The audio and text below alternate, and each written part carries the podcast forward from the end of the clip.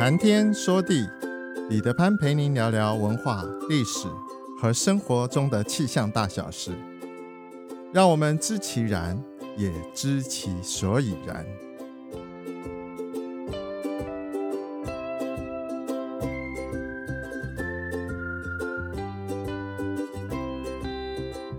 谈天说地，潘大刚空中与您相会。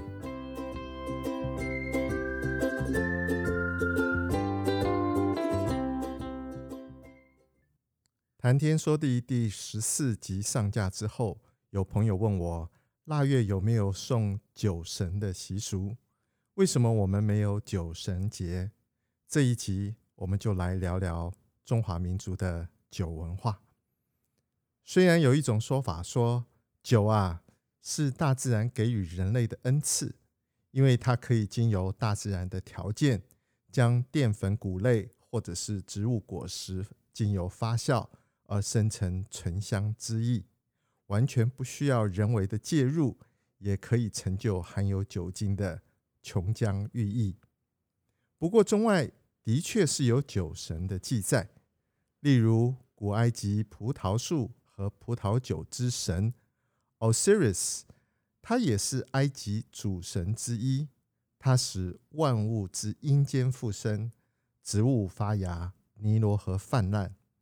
希腊神话的酒神是 Dionysos，他是葡萄酒神、欢乐之神、戏剧之神。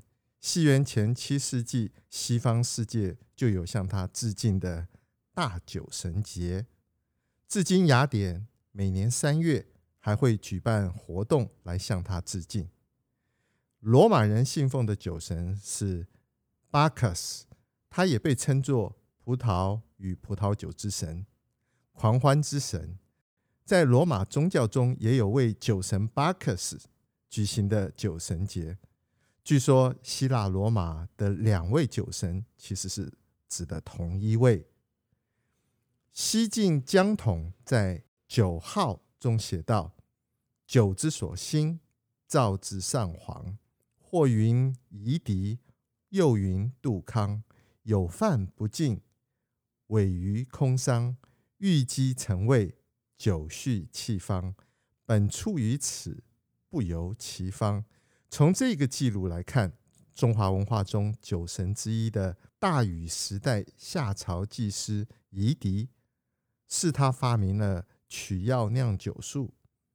但是几千年来，并没有专门祭祀他的节日。另外一位酒神是杜康，传说杜康就是少康，他是夏朝的第五代君主。杜康在一次偶然的机会中，发现了发酵现象，从而发明了一整套酿酒的技术。不过，大汉民族也没有专门为制酒祖师爷杜康。而设立的节日，坦白说，农业社会只有在粮食资源不虞匮乏、物质充裕、民有余粮时，才会有生产制作酒的动机。先秦以前，只有诸侯、贵族和祭祀的时候，才有机会接触或者是使用到酒。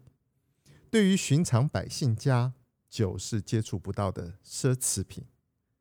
一般百姓能够自由制作和饮酒，那都已经是汉朝以后的事了。另外，宋朝以前酒的酒精纯度很少超过百分之十的，酒大多是酒糟或者是水果发酵而成的水果酒。宋朝以后，蒸馏技术和制酒工艺进步，造就了白酒的产生。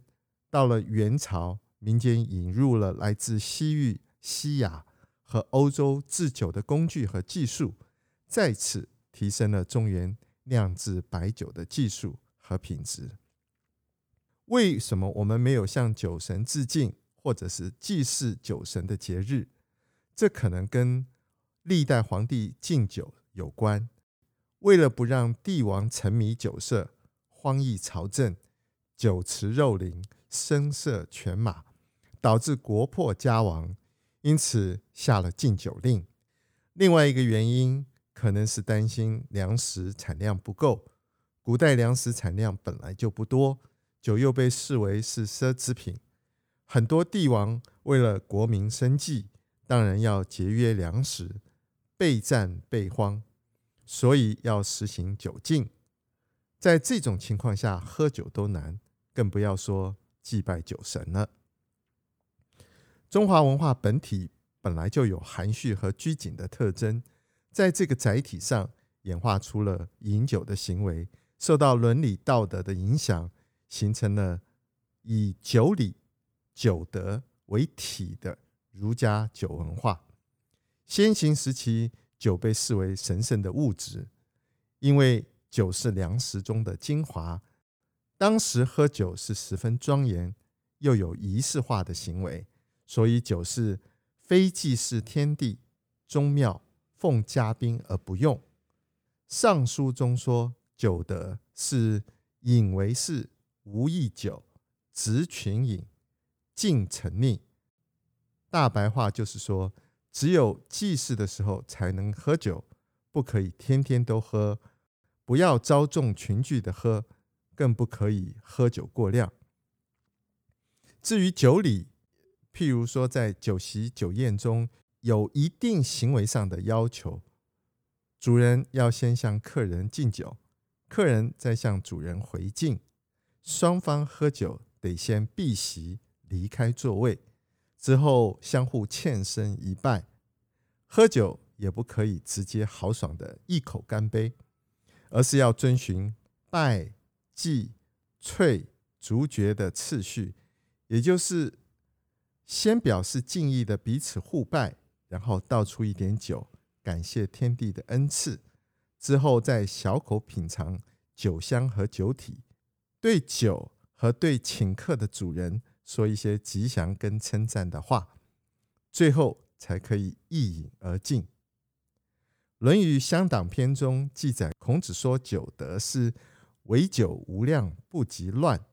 也就是说，每个人的酒量各有不同，所以不去限制你喝多少量，反而是要把持住喝了酒之后。一定要保持神志清醒，不可以放浪形骸，否则这就是无酒德了。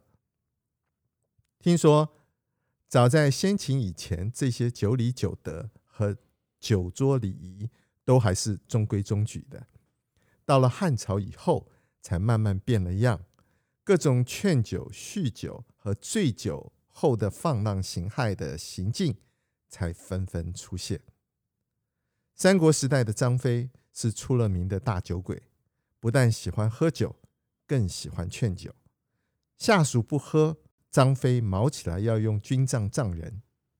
孔融让梨故事中的主人翁孔融也是个酒鬼。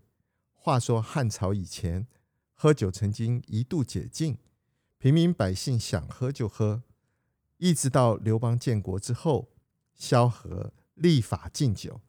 此后，每每遇到粮食收成不好的时候，官方就会禁酒。面对曹操禁酒，所有人都小心翼翼的，不敢放肆饮酒。但是孔融却偏偏反其道而行，不仅放肆喝酒，还聚众喝酒，每天纵情饮酒，丝毫不为外界所打扰。除了上述两位大哥之外，有人说，三国时代的酒鬼，北方有孔融，南方有郑权。郑权被称为酒中奇人，他最大的心愿就是自己有一艘装载五百斗酒的船，船两边可以放放着下酒菜，随时随地的可以放怀畅饮。喝了一辈子的酒的郑权先生，临死的时候还心心念念惦记着酒。反复的叮咛家人，必占我陶家之策，数百年后化而为土，信件取为酒壶，实获我心矣。政权对酒的执着很难被现代人理解。有道是杜康造酒，刘伶醉。谈酒鬼，怎么能够不谈到竹林七贤之一的刘伶？刘伶崇尚老庄思想。讲求无为而治，他经常坐着路车车上放着酒，走到哪里就喝到哪里。除了在外露天饮酒，他还喜欢在家喝酒，而且脱光衣服一边喝酒一边裸奔。有一次被朋友们看见了，嘲笑他说不正经。刘伶回答说：“天地不过是我的房子，这个屋子不过是我的衣库，你们没事往我的裤子里钻干什么？”刘伶活着的时候名声并不大，死了之后才成了名人。有人说他是一生浑是醉，万古复何悲？你说是不是放浪形骸？谈到刘伶，当然少不了要谈竹林七贤的另一位阮籍。阮籍和刘伶是交情不错的朋友，而且两个人都爱喝酒。阮籍曾经听说。步兵营的地窖中有美酒三百桶，他就主动申请去当步兵校尉。去了之后，每天喝酒，喝完酒之后就走人，因此大家就戏谑他说他也叫阮步兵。阮籍和刘伶一样，喜欢坐车喝酒，走到哪喝到哪，喝到感情上来了，就下车大哭一场。有一次走到楚汉交战叫广武山的这个地方，说了一句千古名言的名句：“时无英雄使庶子成名。”刘伶和阮籍，我猜大概是历史上记录中最早有酒驾的案例吧。历代诗人雅士钟情于杯中物的也不胜枚举。唐朝李白素有“酒仙”的雅号，他的创作中有。会须一饮三百杯的豪情，五花马，千金裘，呼儿将出换美酒，与尔同销万古愁的无奈。且乐生前一杯酒，何须身后千载名的潇洒。日暮醉酒归，白马骄且辞的痛快。对酒两不饮，停觴泪饮惊的黯然。举杯邀明月，对影成三人的凄凉。杜甫自幼也爱喝酒，因此有“少年酒豪”的戏称。他年少的时候饮酒也可以得钱即相觅，沽酒不复疑。当了衣衫换酒来喝，也在所不惜。朝回日日点春衣，每夕江头尽醉归。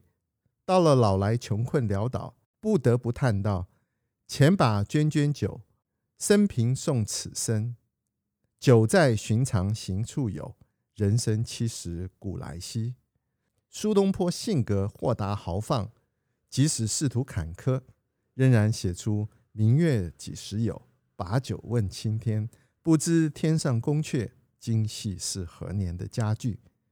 白居易自称自己是醉司马，他的文采对于环境变化和感情的描述尤为细腻。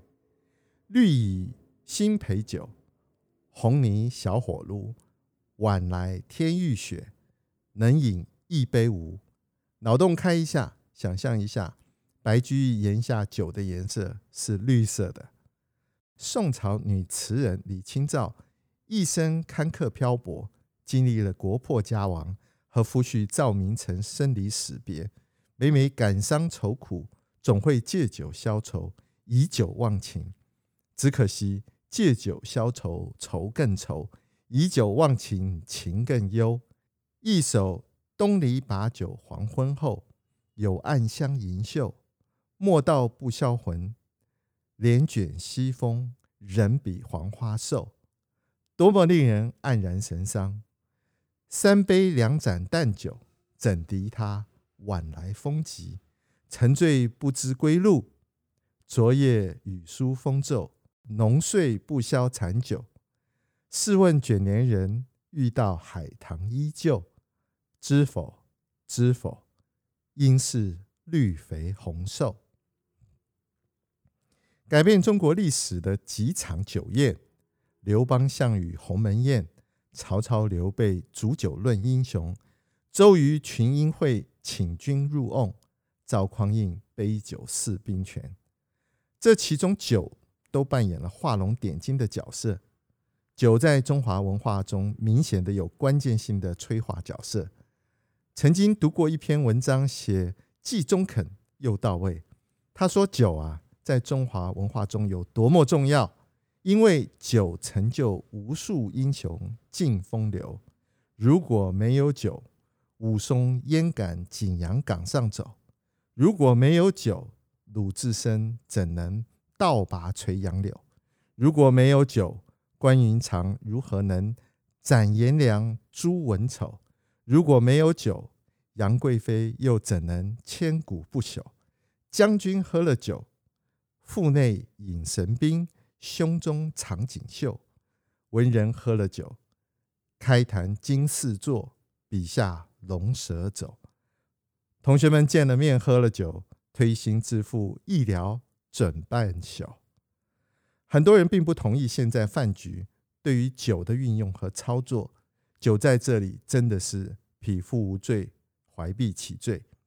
人们有意无意的已经把酒席饭局延伸出太多的江湖尊卑、权力和地位的宣示，这当然和儒家的酒礼和酒德是大相径庭的。不过，饭局文化、宴席文化，根本上我并不认为它应该算酒文化的一部分，骨子里它更像是江湖文化。不过，宴席。的确也少不了酒，没有酒似乎席又不成席。下次不管什么原因，若是要喝酒，千万别劝酒，千万不要有两腿一站喝了不算的豪气。春节期间，亲戚见面和三两好友相聚时，举杯邀明月，莫使金樽空对月，在所难免。不过还是要牢记，小酌怡情。大酌伤身，当然更重要的还是要在尽兴之余，恪遵酒后不开车，开车不喝酒。苍穹浩瀚，气象万千，月晕而风，础润而雨，见微知著。谈天说地，和您分享文化、历史和生活中的气象大小事，让天有不测风云不再是借口。让天气不再是行动的阻力，而是生活的助力。想要知道更多，我们元宵节之后再会。